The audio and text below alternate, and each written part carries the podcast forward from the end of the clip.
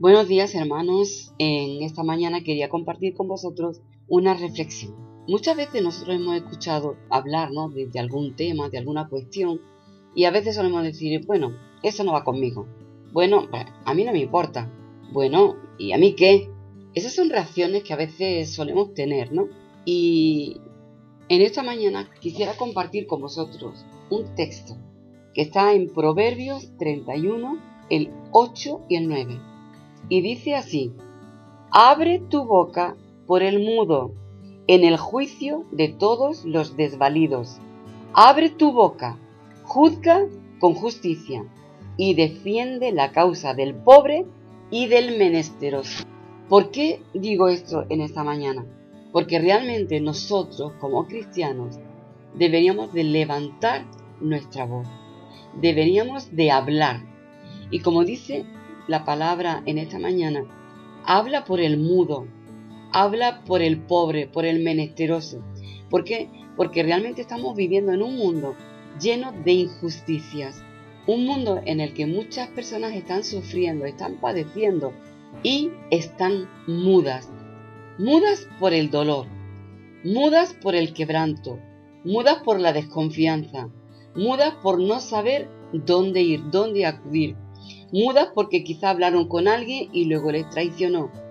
Mudas porque lo que hablaron en un momento se les volvió en contra. Entonces prefieren estar callados. ¿Dónde pueden ir? ¿A dónde pueden acudir? Es hora de que la iglesia hable por el que está mudo. Es hora de que la iglesia abra su boca y comience a hacer dos cosas. Primero, predicar el Evangelio. Tenemos que abrir nuestras bocas y decir a estas personas que tienen a alguien que sí lo van a escuchar, a alguien que los van a atender, que los puede ayudar. Tenemos que abrir nuestras bocas y proclamar que hay esperanza, proclamar a este mundo que hay alguien que vino a salvarles, que vino para mostrar el amor de Dios.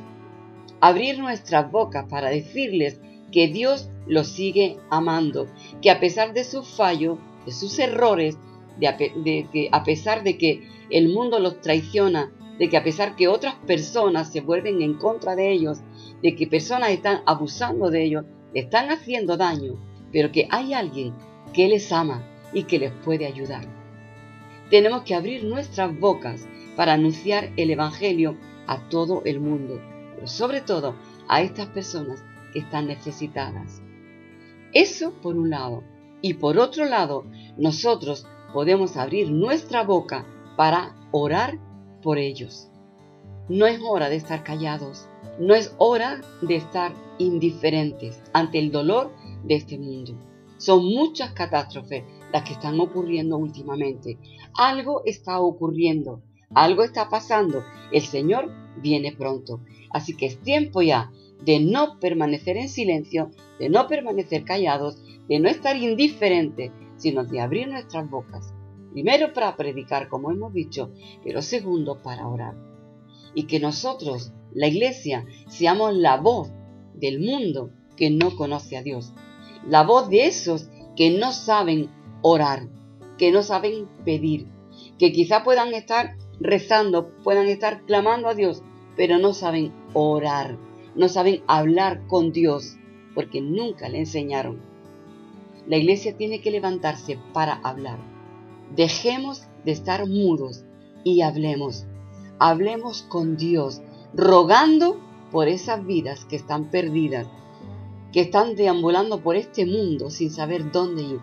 Abramos nuestras bocas para pedir a Dios misericordia, pero abramos también nuestras bocas para predicar el Evangelio llevar esas nuevas de esperanza, esas nuevas de salvación, ese evangelio que es poder de Dios, para que el mundo pueda conocer que hay alguien que sí los escucha y que está dispuesto a responderles.